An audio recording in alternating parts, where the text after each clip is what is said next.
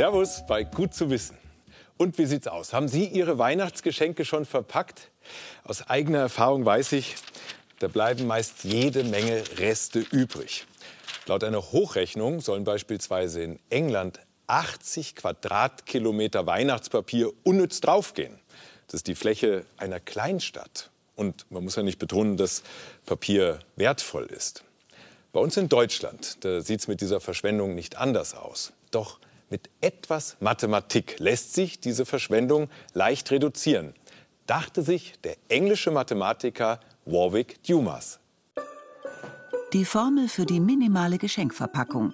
A ist zweimal Länge mal Breite plus zweimal Breite mal Höhe plus zweimal Länge mal Höhe plus Höhe im Quadrat. Doch bevor Sie jetzt Lineal und Taschenrechner zücken, es gibt eine einfache Faustregel, die uns Ella jetzt zeigt. Die Länge des benötigten Papiers entspricht dem gesamten Umfang des Geschenks und dazu zwei Zentimeter fürs Zukleben. Die Breite der Verpackung sollte etwas mehr als Breite plus Höhe sein. Einfach logisch, oder? Ausschneiden, einpacken, zukleben. Fertig ist das papiersparende Geschenk. Von der Mathematikerin Kathy Steckles kommt der zweite Päckchentrick. Diagonale messen, das eineinhalbfache der Höhe dazu addieren und dann ein Quadrat mit genau dieser Seitenlänge ausschneiden. Das Geschenk diagonal drauflegen und die Ecken in die Mitte klappen. Sieht klasse aus, verbraucht aber etwas mehr Papier als die Formel ihres Kollegen. Und noch ein letzter Mathe-Trick. Müssen Sie ein zylinderförmiges Geschenk verpacken, dann holen Sie die Kreiszahl Pi zur Hilfe. Denn der Umfang des Zylinders ist der Durchmesser mal Pi, wobei Pi etwa 3,14 ist. In dem Fall also 7,5 cm mal 3,14. Ausrechnen, ausmessen, 2 cm Klebekante dazu und Weihnachten kann kommen. Da sage noch mal einer, Mathe ist für nichts gut. Noch ressourcenschonender ist es natürlich, wenn wir recyceltes Geschenkpapier verwenden oder Papier mit dem blauen Engel oder ungebleichtes Packpapier. Das kann man dann noch hübsch bemalen. Eine Nachhaltigkeitsbloggerin, die hat jetzt noch mehr Tipps für ein umweltfreundliches Weihnachtsfest. Alexandra Achenbach feiert mit ihrer Familie seit Jahren ohne traditionellen Christbaum wir fanden es so traurig, dass der Baum im, im, Wohnzimmer stirbt jedes Mal und dass wir nur noch so ein Häufchen Nadeln haben. Und da haben wir einfach gedacht, wir müssen mal irgendwie ein bisschen gucken, dass wir das anders machen. Und dann ging's los. Im Wohnzimmer steht jetzt ein Weihnachtsbaum aus Isar-Treibholz. Der Vorteil ist tatsächlich, dass der nicht gefällt werden muss, ähm, sondern dass ich den jedes Jahr wiederverwenden kann. Den kann man jetzt aufdrehen, dann wird er so richtig dreidimensional. Und jetzt kann man ganz normal schmücken, wie bei einem normalen Weihnachtsbaum. Also wir haben auch ganz viel selbstgemachtes. Das ist jetzt so aus Wollresten zum Beispiel. Das kann man halt jetzt ganz normal hier dranhängen, so als wenn es Weihnachtskugeln wären. 90 Prozent der deutschen Weihnachtsbäume stammen von Plantagen. Diese Monokulturen schaden den Böden und den Wildtieren. Statt Lametta verwendet Alexandra Achenbach ausgestanzte Papierketten. Und nicht nur den Baumschmuck macht sie selbst, auch die Geschenkverpackungen. Was uns gestört hat, neben den Geschenkebergen, war einfach das Verpackungsmaterial, was anfällt. Es waren Unmengen an Altpapier, die da entstehen. Und oft ist es ja nicht mal Altpapier, weil das Geschenkpapier bedruckt, bedampft ist mit Metallen, ähm, sodass man es tatsächlich nicht mal ins Altpapier entsorgen darf. Also es ist eigentlich Sondermüll. Dann haben wir versucht, es anders zu machen und verpacken zum Beispiel in alten Zeitungen. Oder wir verpacken in Tüchern. Da benutzen wir Omas alte Halstücher. So spart Alexandra Achenbach Ressourcen und genießt ein nachhaltiges Weihnachtsfest.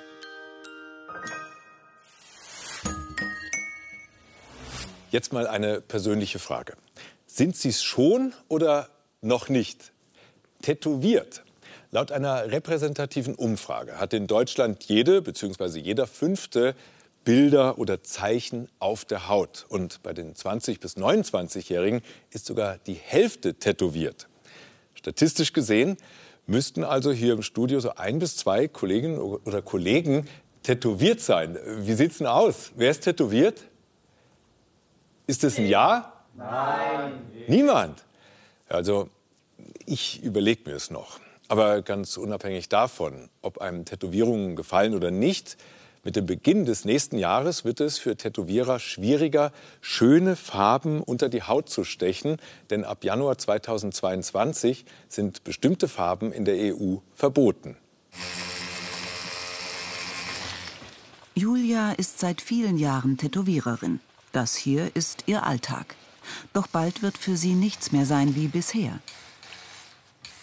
Ja, das hier sind im Prinzip meine Farben, mit denen ich immer arbeite. Alles das, was ich hier drin habe, auch die, die noch nicht angebrochen sind, kann ich im Prinzip ab, nicht nur im Prinzip, kann ich am 4.1. Äh, wegschmeißen. Weil eine EU-Verordnung die Farben verbietet. Ein Riesenproblem für Tätowierer wie Julia. Denn wie die meisten Tätowierer arbeitet Julia mit diesen Farben hier. Die bestehen aus Farbpigmenten gemischt mit vielen anderen Stoffen, wie Bindemitteln und Konservierungsstoffen zum Beispiel. Die EU befürchtet, dass viele dieser Stoffe in den Farben gesundheitsschädlich sein könnten. Deshalb verbietet sie mit der sogenannten REACH-Verordnung über 4000 Stoffe in Tattoo-Farben. Die verbotenen Stoffe lassen sich in drei Gruppen einteilen. Die Stoffe der Gruppe 1 schaden nachweislich der Fruchtbarkeit oder sind krebserregend. Solche Stoffe will Tätowiererin Julia nicht verwenden, findet es gut, dass sie aus den Farben verschwinden. Doch einen anderen Teil der Verordnung kann Julia nicht verstehen. Denn die EU verbietet auch Stoffe wie die der Gruppe 2. Sie gelten als hautsensibilisierend oder stehen im Verdacht, allergische Reaktionen auszulösen. Das Verbot gilt außerdem für eine dritte Gruppe. Über diese Stoffe liegen kaum Daten vor, die beweisen oder widerlegen könnten, ob die Stoffe gesundheitsschädlich sind. Egal welcher Gruppe die Stoffe angehören, sie werden alle verboten. Julia ärgert es, dass die Verordnung zwischen den Stoffen keinen Unterschied macht. Ich finde es recht willkürlich tatsächlich.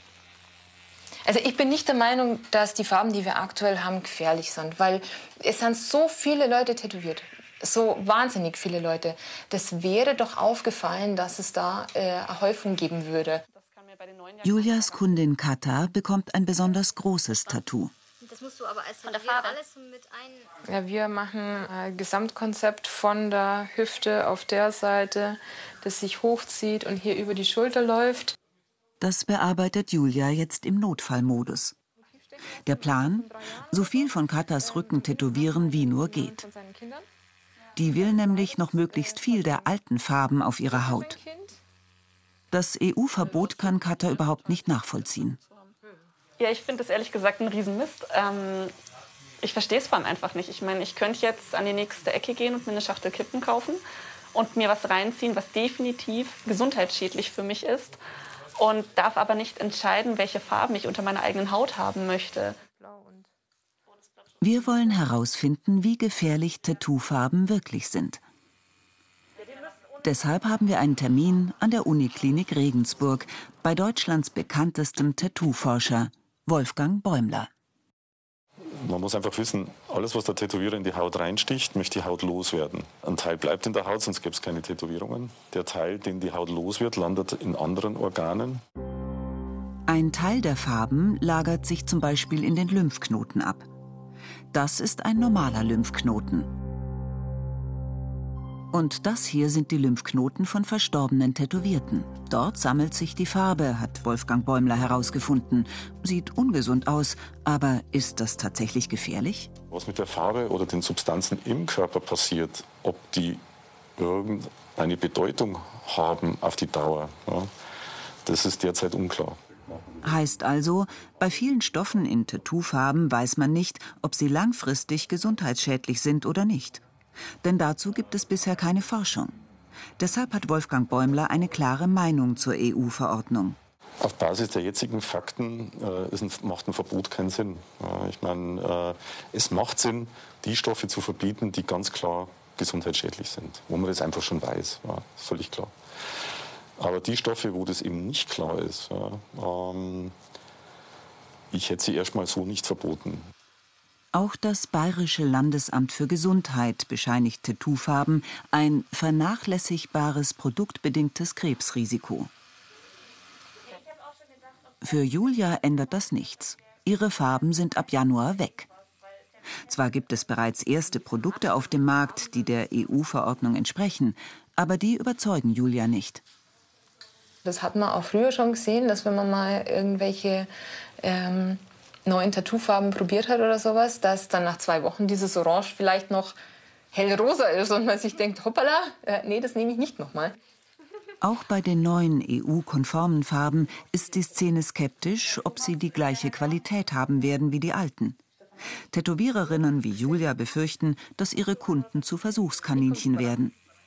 Für meine Kunden ist es vielleicht eine unfertige Tätowierung. Für mich ist es aber allerdings nicht bloß eine unfertige Tätowierung, sondern für mich ist es die komplette Existenz. Am 4. Januar weiß ich nicht, ob und wie ich weiterarbeiten kann. Ab dem 4. Januar greift die EU-Verordnung. Sicher ist, Julias Farben sind dann weg. Denn die EU wird das Verbot nicht einfach wieder zurücknehmen. Ein Rätsel. Ein Vater und ein Sohn bauen einen schweren Unfall. Der Vater ist sofort tot, der Sohn ist schwer verletzt, er kommt ins Krankenhaus und muss operiert werden.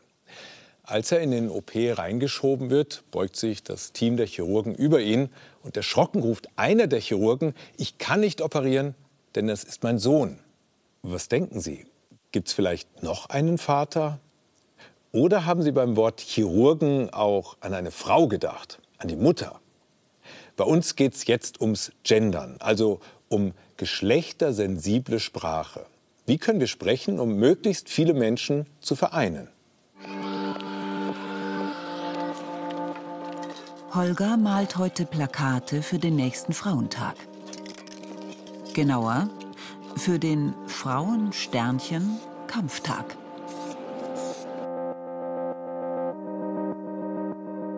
So schließe ich eben Transpersonen ein und nicht-binäre Personen, die ähm, sich eben sowohl als Frauen als auch als Männer fühlen oder eben keins von beiden. Auch das ist natürlich eine Möglichkeit. Es eröffnet einfach diesen Raum.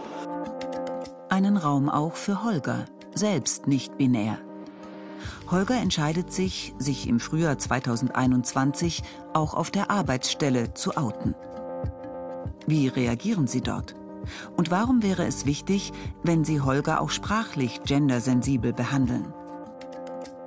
Weil es mich anerkennt als ich einfach. Ich habe wenn mich Personen als was ansprechen, was ich nicht bin, dann sprechen sie mir mein Sein ab. Es ist schwer, sowas in Worte zu beschreiben, diese, ähm, was es mit einem macht. Ähm, ja, tatsächlich kann dieser Stern für mich eine Welt sein, so klein wie er ist. Viele aber stört Gendern, auch Teile unseres Publikums. Nein zur Gendersprache. Das hört sich wirklich schrecklich an, dieses abgehackte ForscherInnen. Spart euch bitte das Stottersprech. Und für manche ist es einfach sehr kompliziert. Hanna und ihre Kolleginnen prüfen regelmäßig Texte auf ihre Verständlichkeit für Menschen mit geistiger Beeinträchtigung oder Problemen beim Lesen und Schreiben. Verstehen Sie einen Text mit Gendersternchen? Dann ist die Narkose sicher für die PatientInnen. Wir sagen mal so, wir zeigen mal mit den Smileys, wer würde von euch beim Lesen über diese Sternchen stolpern und sich wundern, was das bedeutet. Ist Gendern zu kompliziert und deswegen ungerecht? Oder macht es die Welt besser? Am häufigsten verwendet wird aktuell der Gender Stern. Er kommt aus der Informatik, eine Wildcard, wo sich alles einsetzen lässt. Und er strahlt. Er ist aber nicht die einzige Genderform. Auch der Unterstrich soll eine Offenheit zeigen, wirkt wegen der Leerstelle aber für manche mangelhaft. Der hier, der Doppelpunkt, ist im Kommen, weil viele Vorlesesoftwares ihn als Pause lesen. ForscherInnen. Beim Stern ist das anders. ForschersternchenInnen. Möglich sind auch die hier, neutrale Formen, allerdings nicht immer. Seit den 80ern üblich sind auch die hier, Binnen-I und Beidnennung. Sie machen aber nur Männer und Frauen sichtbar, gelten eher als veraltet. Gendern mit Sternchen oder Doppelpunkt macht Menschen wie Holger sichtbar. So wie die dritte Option im Geburtenregister, die es seit 2018 gibt. Divers, neben weiblich und männlich. Warum ist Sichtbarsein so wichtig? Holger trug jahrzehntelang Hosen, vor allem in der Arbeit. Diese Rolle einzunehmen, da gehörten diese Hosen und, und Hemd und klassisch halt dazu, kostet mich viel Energie und da, um das wieder aufzuladen, bin ich einfach abends rausgegangen. Diese Kompensation dazu, das musste sein. Entweder ich gehe jetzt im auffallenden roten Abendkleid äh, mit tausend Leuten irgendwie ein schönes Konzert sehen oder ich bleibe zu Hause im Bett. Also es ging dann auch nicht mehr. Im Frühjahr 2021 will Holger sich auf der Arbeit outen. Im Intranet und im Mitarbeitermagazin. Aber welches Pronomen kriegt Holger? Also am liebsten sie, er, eine Kombination aus sie und er. Sie, er, eine nicht-binäre Form. So wie das englische they, das gibt es allerdings seit Shakespeare. Sier ist eher unbekannt. Was schrieb die Arbeitsstelle über Holger? Und wir haben uns dann darauf geeinigt, wir lassen das mit Pronomen und schreiben immer Namen äh, mit rein, was immer der gute Ersatz ist, was dazu führt, dass so in, in, in einem Absatz zu jedem Satz mein Name vorkommt. Gegen Gendern ist sie hier, Sprachwissenschaftlerin Eva Trutkowski. Sie findet, die rein männliche Form reiche, das sogenannte generische Maskulinum. Ich trete für das äh, generische Maskulinum ein, äh, weil es eine Form ist, die Menschen unabhängig von ihrem Geschlecht bezeichnet. Es ist eine kurze Form, eine praktische Form, eine Form, die auch von den allermeisten äh, Bürgern so verwendet wird. Zum Beispiel ähm, die Polizisten ähm, haben Demonstranten festgenommen. Und das ist die Überschrift in einem Zeitungsartikel. Dann würde wohl niemand auf die Idee kommen, dass hier nur männliche Polizisten und männliche Demonstranten gemeint sind. Wie kam es, dass viele mit der rein männlichen Form alle meinen? Welche Formen wir früher für männliche und weibliche Personen verwendeten, ist schwer zu sagen. Grammatiken im späten Mittelalter sagten, männliche Bezeichnungen wie Kufeler für Händler meinen Männer, weibliche wie Kufelerin Frauen. Der Schriftsteller Johann Christoph Gottsched riet 1748, Frauen immer nennen, wenn sie eine Funktion innehaben, also zum Beispiel Kammerfrau neben Kammermann. Im 19. Jahrhundert dann schreiben Sprachforscher wie Karl Ferdinand Becker, Wörter wie Schäfer oder Gärtner könnten alle Personen meinen. Im 20. Jahrhundert kommen weitere männliche Sprachforscher dazu und sagen explizit, das Maskulinum sei das Grundwort, sei generisch. Sie kritisiert das ab den 80ern. Luise F. Pusch. Mit ihr beginnt die feministische Sprachkritik. Wer hat's erfunden? Keine Schweizerin, aber eine, die direkt am Dreiländereck der deutschen Sprachen forschte, an der Uni Konstanz. Das Deutsche hat es schwer.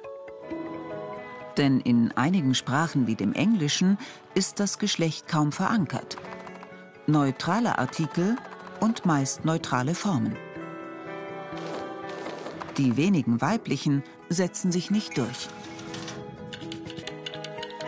Das Deutsche aber hat, wie viele romanische Sprachen, ein starkes grammatisches Geschlecht, vor allem bei Personenbezeichnungen.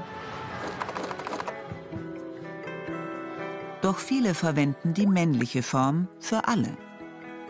Und bis heute finden das auch einige gut. Die männliche Form meint alle? Naja, das sahen Schweizer Gerichte lange anders. Bis 1971 wurde das reine Männerwahlrecht auch damit begründet, dass in der Verfassung nur stand, alle Schweizer sind vor dem Gesetze gleich. Wen meint die männliche Form? Ja, das ist oft offen. Hier ein Beispiel. In den Tempel dürfen nur Priester, also wirklich nur Priester oder auch Priesterinnen und nur keine normalen Menschen wie ich. Oder dieser Satz hier. Am 7. November 1918 waren auf der Münchner Theresienwiese 60.000 Arbeiter. Fotos zeigen aber, es waren auch Frauen dabei, hier blau umrahmt. Geschlechtersensible Sprache ist also klarer. Aber macht sie die Welt auch gerechter? Wie wirkt die rein männliche Form auf uns? Sie erforscht das seit 30 Jahren. Sabine Chesney. In einer Studie untersuchte sie Poster für einen Workshop. Wir haben dann die Poster genommen, die Werbeplakate von diesem Workshop und haben die in der Form vorgegeben, wie es geplant war. Es wurde nach dem Unternehmer von morgen gesucht. Und wir haben aber auch eine andere Variante äh, hergestellt, in der wir geschrieben haben, wir suchen den Unternehmer, die Unternehmerin für morgen. Und was herauskam, war, dass insbesondere die Frauen, die die Zweitnennung bekommen haben, ein höheres Interesse hatten, an diesem Workshop teilzunehmen und aber auch eine höhere Bereitschaft, dann auch äh, tatsächlich sich zu bewerben haben. Geschlechtergerechte Sprache macht also freier von Stereotypen. Wir können uns neben dem Piloten auch eine Pilotin vorstellen, neben der Stewardess auch einen Steward und ein Sekretär wird endlich mehr als ein Möbelstück. So viel zu den Folgen von Gendern auf unsere Vorstellung. Aber kann das tatsächlich faktisch was ändern? Vor allem unsere Rollen in der Arbeitswelt, wo zum Beispiel Frauen traditionell schlecht bezahlte Jobs machen und unbezahlte Fürsorge, weil sie sie ja eh so gern machen. Global gesehen, so Sabine Chesney, haben Sprachen mit grammatischem Geschlecht wie das Deutsche einen Nachteil. Eine Studie der Weltbank zeigte, dass in diesen Gesellschaften ähm, der Anteil der Frauen am Arbeitsleben äh, geringer ist und äh, auch, dass in diesen Ländern die Geschlechtsrollenvorstellungen äh, traditioneller sind. Moment. Ja, richtig gehört. Traditionellere Geschlechterrollen. Und Frauen sind weniger erwerbstätig. Und zwar zu 12 Prozent. Und dabei wurde berücksichtigt in den Berechnungen, dass äh, eben der, der, Einfluss von äh, zum Beispiel Religion, gesellschaftlichem System, dass diese ganzen verschiedenen Einflüsse rausgerechnet wurden der, aus der Analyse. Dieser Zusammenhang sagt uns nicht, was die Ursache und die Wirkung ist. Aber wir sehen eben, dass es diese Zusammenhänge gibt. Können also gerade in diesen Sprachen gendersensible Formen die Welt gerechter machen? Aus dem Forschungsstand, den wir haben, und der ist sehr, sehr konsistent, auch für viele Sprachen, können wir sagen, dass äh, Sprache zum Abbau von sozialer Diskriminierung beitragen kann. Eine Studie aus Schweden untersuchte das Pronomen hen, 2015 eingeführt als Alternative zu hon und han, also sie und er. Ähnlich wie they oder sie. Die Studie ergab, dass wenn ich geschlechtsneutrales Pronomen äh, vorher gelesen habe, dass ich dann, dass das sogar dazu führen kann, dass ich positivere Einstellungen gegenüber sexuellen Minderheiten habe. Und das ist ein ganz schönes Beispiel, diese Studie, wie auch der Gebrauch von neuen geschlechtergerechten Sprachformen dazu führt, dass äh, mehr äh, Abbau von Stereotypen und Vorurteilen stattfinden kann. Also mehr Toleranz und mehr Freiheiten für einige bisher Diskriminierte möglicherweise auch mehr Frauen im Erwerbsleben und freiere Geschlechterrollen. Klingt positiv für alle, oder? Oder ist Gendern doch unnötig kompliziert?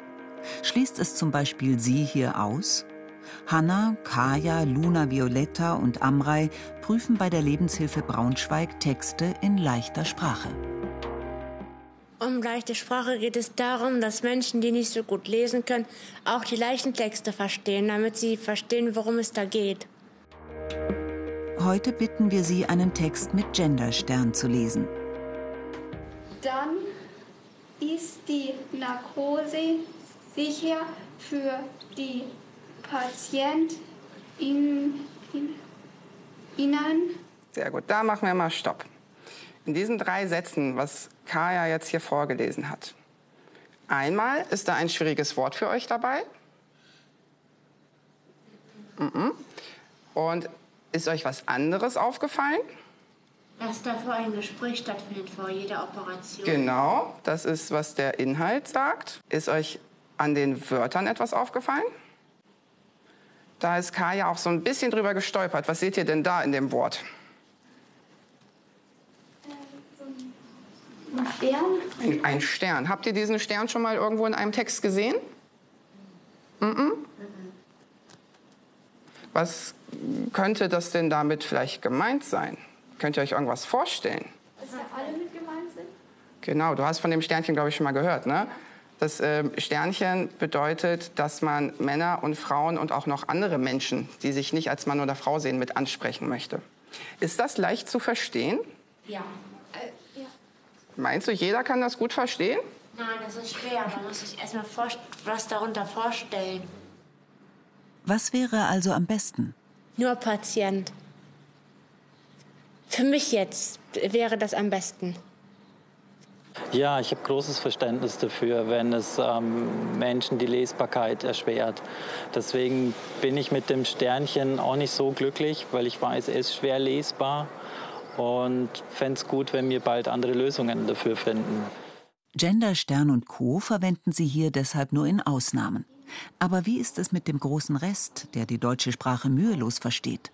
Ist Gendern generell unnötig kompliziert? Neue Wörter sind für unser Gehirn zunächst anstrengend, brauchen mehr kognitive Kraft. Je öfter wir sie verwenden, desto mehr neuronale Verknüpfungen entstehen. Die Wörter fallen uns leichter. Wie verständlich ist Gendern? Das testete eine Studie mit einer fiktiven Packungsbeilage. Die Teilnehmenden lesen drei Versionen mit rein männlicher Form, Beidnennung und Binnen-I. Sie sollen bewerten, wie verständlich der Text ist. Das Ergebnis? Sie erinnern sich bei allen drei Versionen ähnlich gut. Alles in allem macht geschlechtergerechte Sprache also vielen das Leben leichter, denn es erkennt sie an. Es befreit aus traditionellen Rollen und beeinflusst möglicherweise, wie wir uns die Arbeit teilen. Für manche von uns sind die aktuellen Formen aber schwer. Deshalb müssen wir sicher weitersuchen. Holger setzt sich generell für Gerechtigkeit ein, für selbstbestimmtes Leben, gegen Gewalt, gegen Frauen, Transpersonen und Nichtbinäre, für gerechte Löhne. Gibt es also Wichtigeres als Sprache? Also ich würde es nicht vergleichen wollen, weil alles wichtig ist. Sprache ist elementar. Allein schon dieses Interview findet darüber statt. Und sie prägt unsere Welt. Wir haben die Sprache, um unsere Welt zu beschreiben. Und wenn in der Sprache nur eine binäre Welt beschrieben wird, dann ist sie falsch. Dann spiegelt sie das nicht wieder, wie die Realität ist. Wenn wir plötzlich Worte haben für etwas, äh, das wir vorher nicht beschreiben können, damit werde ich existent. Ich gab es vorher nicht. Ähm, sehr elementar. Elementar und hochpersönlich. Deswegen müssen wir alle selbst entscheiden, wie wir sprechen. Das war die letzte Ausgabe von Gut zu wissen in diesem Jahr. Weihnachten steht vor der Tür und weil Weihnachten am schönsten ist, wenn alle glücklich sind und sich angesprochen und verstanden fühlen, sage ich ganz schlicht, habe die Ehre und eine schöne Weihnachtszeit.